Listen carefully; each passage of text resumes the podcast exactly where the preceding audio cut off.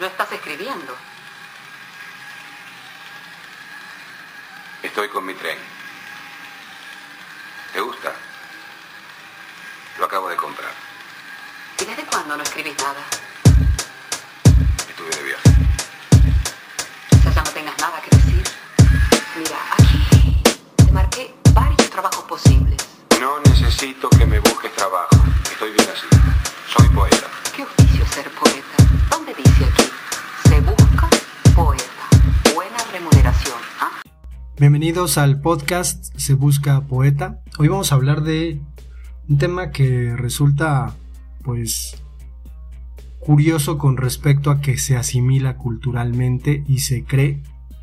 Obviamente es un tema que no se puede desdecir porque pues está, digo, supongo que hasta hay personas que creen que esto es pues de carácter científico.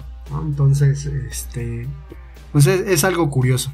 Quiero, quiero comenzar con la alusión de que a la hora de que se comenzó a, estudiar la literatura, se tuvo a bien dividir en periodos eh, los, los temas de estudio que se necesitaba comprender y que particularmente en ciertos momentos de la historia de Occidente, sobre todo porque recuerden que siempre nuestros planes de, estado, de estudio son eurocentristas, entonces primero estudiamos todo lo que ocurrió en Europa porque es lo verdaderamente importante, digo, no hay no hay cuestionamientos, sí desde la descolonización, pero no son cuestionamientos que se conozcan comúnmente. Entonces tenemos una serie de periodos, incluso que se consideran periodos eh, históricos, artísticos, que nos dan una idea muy curiosa y un concepto que me interesa considerar. Eh, digamos que tenemos la Edad Media, ¿no? Europea. Entonces pensamos que por las condiciones en las que se vivía en la Edad Media, obviamente una cuestión de, de que los papas se ponían a decirle a la gente que fueran a, a reventarle su madre a los árabes y que fueran a recuperar Jerusalén y que Diosito los iba a perdonar de cualquier pecado que hayan cometido, pues Diosito tenía indulgencias y todo ese pedo, ¿no? El asunto es que, pues consideramos en ocasiones que la gente vivía de una manera en un tiempo determinado. Y se nos olvida que la gente es gente y se nos olvida lo que vivimos hoy en día. Parecería que todas estas protestas en contra del machismo, el patriarcado, todas estas cuestiones a favor de la igualdad, todas estas cuestiones son cosas que permean en eh, la sociedad. Y no es así, creo que al contrario, la, las personas son mucho más racistas, mucho más clasistas, mucho más injustas y no pasa nada. El ser humano es un ser complejo. Pero en este sentido se nos ha enseñado particularmente que cierto, cierto contexto histórico determina la forma de ser de las personas. Entonces en este caso pues tenemos claramente la cuestión del renacimiento. Y ya creemos que nada más porque surgió el renacimiento como una especie de propuesta que se dio en Italia y que comenzó a expandirse por Europa con un pensamiento obviamente distinto al que se tenía antes, cambio de paradigmas dirán, eh, pues la gente se, se cambió, entonces eso no es cierto, hay que entender que la gente en el renacimiento tenía costumbres de la Edad Media, y no pasaba absolutamente nada. Entonces, creo que el problema es pensar que era de esa manera. Que creo que se, se hace para digerir y para estudiar la historia y para estudiar la sociedad, pero no es algo que haya ocurrido así y quiero que quede un poquito más claro. Entonces, en este sentido, pues me parece, me parece importante comenzar a considerar que, al menos en literatura, se comienza a estudiar un movimiento que se llama el neoclásico. ¿no? Entonces aparecen ahí todos los, los personajes estos de, de, que estaba la moda, el asunto de las pelucotas, el maquillaje, eh, las medias, los pantaloncillos estos cortos, ajustados, los, los sacos estos muy, muy brillantes, ¿no? Hay que entender que no toda la gente se vestía así y que era obviamente pues que habían comenzado a tener los europeos un montón de riqueza gracias a la esclavitud y la explotación de esclavitud de África y la explotación de América. Entonces, no toda la gente vestía así y no toda la gente comía panecillos y se reía así, uh, sino que había una gran parte de la sociedad a la que pues no se le pone atención, ¿no? Y los medios de comunicación, el cine en este caso, pues ha hecho un poquito de lado estas otras formas de vida que seguramente se dieron. Pero después del neoclásico tenemos otro momento que es el romanticismo, que se dio en Alemania y que surgió como una especie de, movimiento crítico hacia la realidad y a lo establecido. No quiere decir que todas las personas que vivieron en el romanticismo hayan sido de esa manera, porque incluso hay escritores que pues escribían de otras cosas y que no necesariamente revolvían géneros y pensaban como estos revoltosos de los románticos. Hay que entender que solamente el romanticismo se daba en Europa. Después se expandió hacia otros territorios, sobre todo en América Latina, que se revolvió ahí con otras corrientes. Después aparece esto que llamamos el realismo, finales del siglo XIX. ¿Qué es lo que ocurre? Pues básicamente hay otra forma en la que la literatura se convierte francamente en una forma de de, enajenación. La gente se entretenía leyendo novelas. Pues no quiere decir que toda la gente leyera novelas, no quiere decir que toda la gente fuera de la manera que se dice que era en ese momento. La Inglaterra victoriana, por ejemplo. Comienza a haber problemas con respecto a lo laboral y revueltas con respecto a lo laboral, la lucha social. Pues no quiere decir que toda la gente haya vivido en el mundo así, sin embargo lo creemos por ese contexto histórico que los europeos pues nos han contado y nos obligan a estudiar. Viene el siglo XX y aparece pues la primera, segunda guerra mundial y aparece esto que llamamos las vanguardias, ¿no? Los artistas oponiéndose y eh, los años 20 en donde había un, revuelo, ¿no? Algo así como el reggaetón de aquellos tiempos, era el charleston, ¿no? Y las mujeres bailaban exóticamente, pero no quiere decir que todos lo, lo hicieran. Y de ahí pues tenemos otro tipo de, eh, de manifestaciones artísticas que pues al final no resultaron. También hay algunos eh, filósofos que dicen que precisamente por la aparición de las vanguardias en el arte, piensen en Salvador Dalí, piensen en Picasso, esos, cuadros, esos todos raros. Eh, dicen ¿no? que precisamente por este tipo de expresiones, por lo que ocurrió fue que cualquier cosa se puede convertir en, en eh, arte, ¿no? Ahora cualquier cosa puede ser arte, incluyendo, pues ya saben, ¿no? Este, esas canciones de reggaetón que tanto odio, pero bueno. 3, 2, 1. Esas canciones de reggaetón. El asunto me parece que es eh, pues complicado porque esta cuestión de las generaciones, que es algo que, a los adolescentes les encanta, ¿eh? y que van por la vida repitiéndolo y, y no se cuestionan. Alguna vez me parecía muy curioso porque unas alumnas hicieron una investigación sobre este tema y lo presentaban como una verdad absoluta. Me tocó ser eh, sinodal en esta presentación y yo ponía el dedo en la llaga diciendo, bueno, esto, esto ustedes lo creen sin chistar, eh, creen que esto es verdad, obviamente es algo que viene de los Estados Unidos y que se nos hace creer, pero, pero es, es algo que se podría cuestionar y me parece que su investigación podría ser más interesante si en lugar de afirmar que esto es real, pues lo cuestionaran. Al final no pasó absolutamente nada. Me vieron como un gruñón, pero obviamente eso es algo que, que no podemos aceptar tan fácilmente. Bueno, en primer lugar, tenemos una generación que se supone surge después de la guerra, la posguerra o guerra fría. Son las personas nacidas del 46 al 64 en el siglo pasado y tienen entre 55 y 74 años más o menos dicen que, este grupo de personas, supongo que es lo que se cree en el mundo, pone en valor el trabajo, la constancia, la honestidad y la felicidad. y que se supone que lo que buscan son la seguridad y la estabilidad. Por el asunto que vivieron de la guerra, como si todo el mundo hubiera, sido Europa. Obviamente se vivieron ciertos estragos económicos en distintas partes del mundo, pero eso no quiere decir que nosotros en México hayamos vivido como se vivió en Europa. Es más, en México hubo un auge económico y eh, incluso un auge industrial. Entonces, ¿de qué putas madres me hablan cuando alguien en México dice que, ay, es que mi papá es un baby boomer? No mames, no mames, pues si tu papá no estuvo en una posguerra, tu papá no estuvo en la guerra, ni vivió lo de la guerra.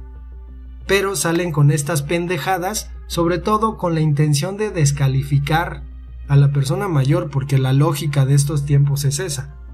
Si eres grande, si tienes tus años, pues entonces te descalificamos. Y ese, ese discurso viene de los adolescentes, ¿no? Que terminan creyéndose esto. Bueno, después de los baby boomers tenemos a la generación X que en aquel entonces, debo decir, sonaba bastante, ¿eh?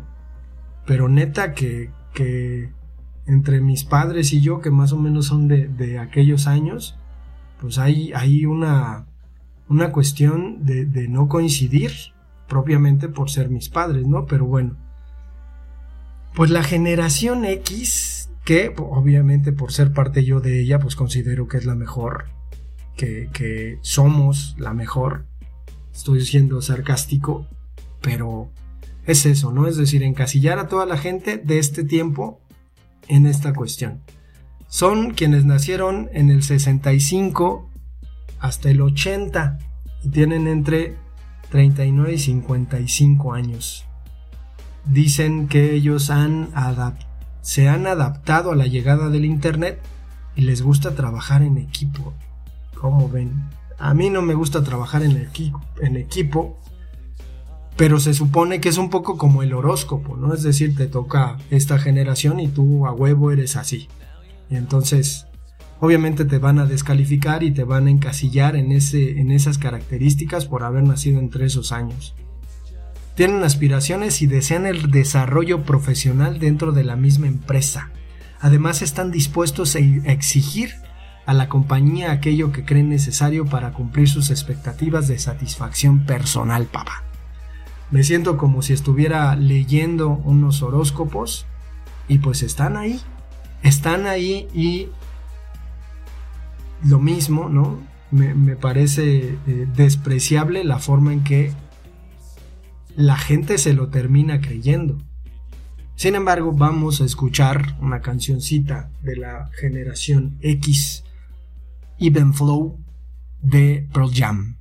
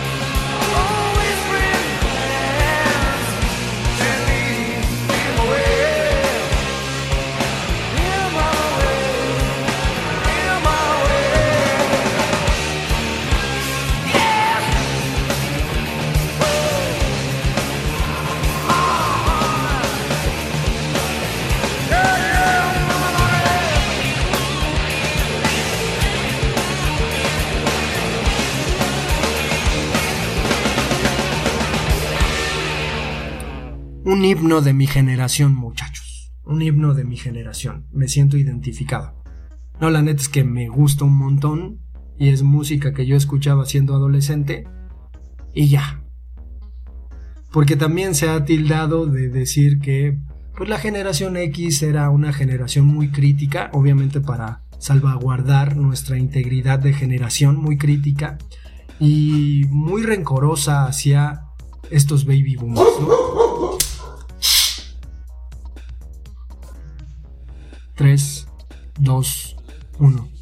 Y pues muy rencorosa hacia estos baby boomers que tanto daño nos hacían. Horas jaladas. Después tenemos a los millennials, que, me parece que estos son los, los que salen con, con el asunto de que se creen verdaderamente la generación, pero digo, habíamos dicho al principio del podcast que una cosa es tratar de entender que para estudiar a la sociedad y para estudiar a los seres humanos tenemos que dividir en periodos. Y esos periodos pues concuerdan cierto tiempo y ciertas características eh, en el contexto histórico social. Pero ya el asunto de creerte esto es una cuestión miserable que personalmente en este podcast pues quiero poner en claro. Los millennials son los que nacieron del 81 al 97. Tienen entre 22 y 39 años. Esta generación según se mueven por el trabajo que les haga felices. Ajá, sí, no tienen miedo al cambio, ¿no? Y pues resulta que tenemos a esta a estos godines, ¿no? Que se quejan de trabajar en una en una oficina, ¿no? Y que llevan su comida en toppers y esas cosas.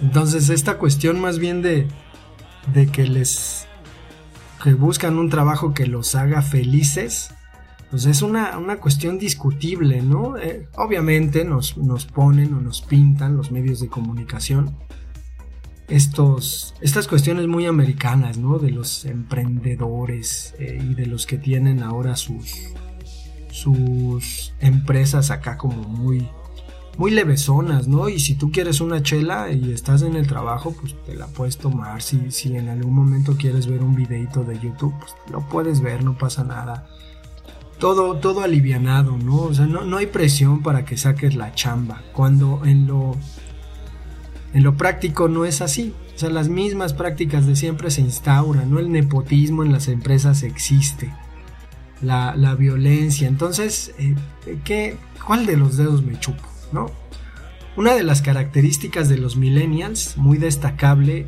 es que se adaptan con facilidad a un ritmo cambiante en los proyectos sin importarles el fracaso. Pues hay que pensar, ¿no? Que ahora los millennials no van a tener fondo de retiro, al menos en México, gracias Peña Nieto por esa reforma laboral de la que no se habla mucho, ¿no? Y a la que están condenados estos pobres y pues, ah, no pasa nada. Pero, pues resulta que aparece después la generación Z. Uf, generación que le, dicen de cristal, ¿no? Eh, ¿qué, es lo que pasa con ellos? Son los menores de 20 años. Muchos de ellos están estudiando o empiezan a poner un pie en el mundo laboral. Y lo mismo, ¿no? Son estos cuates acá, buena onda, que son autodidactas, dice.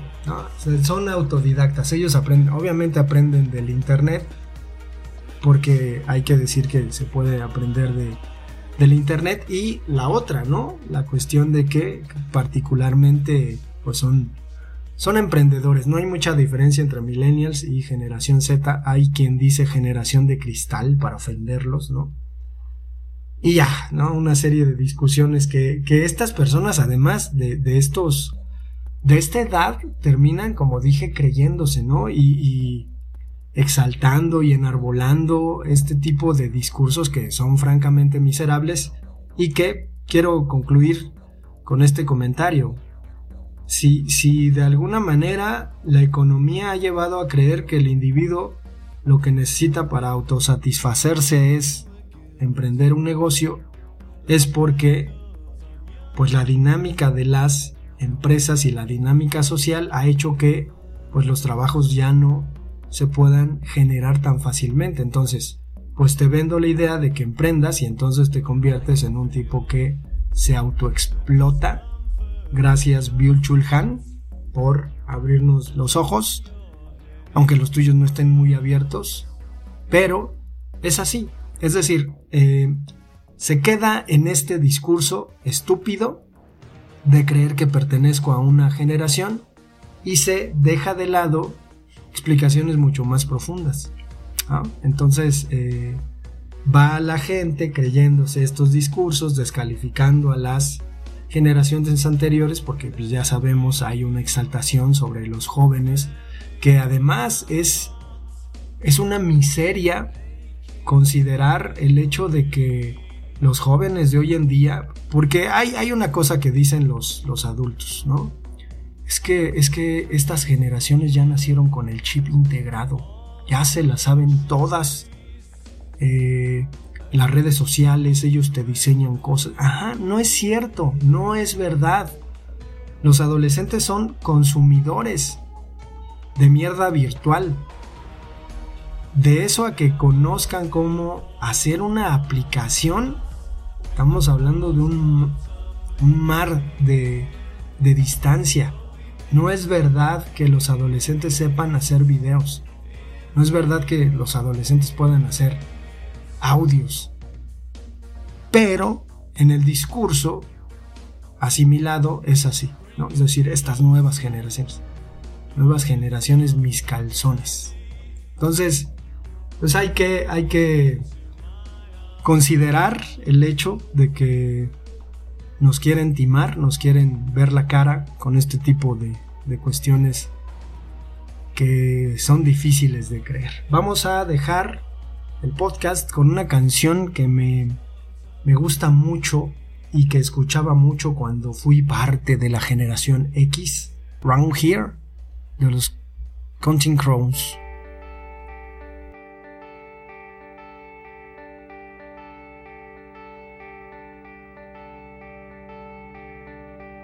Out the front door like a ghost into the fog where no one notices the contrast of white on white.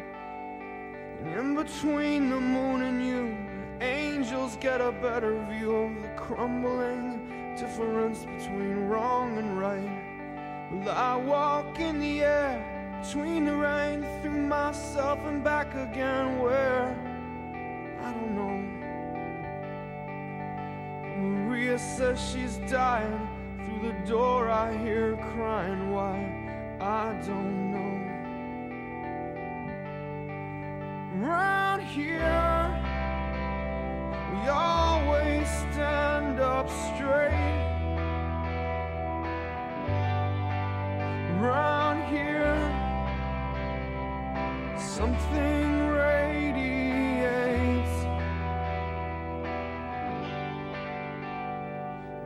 came from Nashville with a suitcase in her hand. She says she'd like to meet a boy who looks like Elvis. And she walks along the edge of where the ocean meets the land, just like she's walking on a wire in a circus. She parks her car outside of my house and takes her clothes off. Says she's close to understanding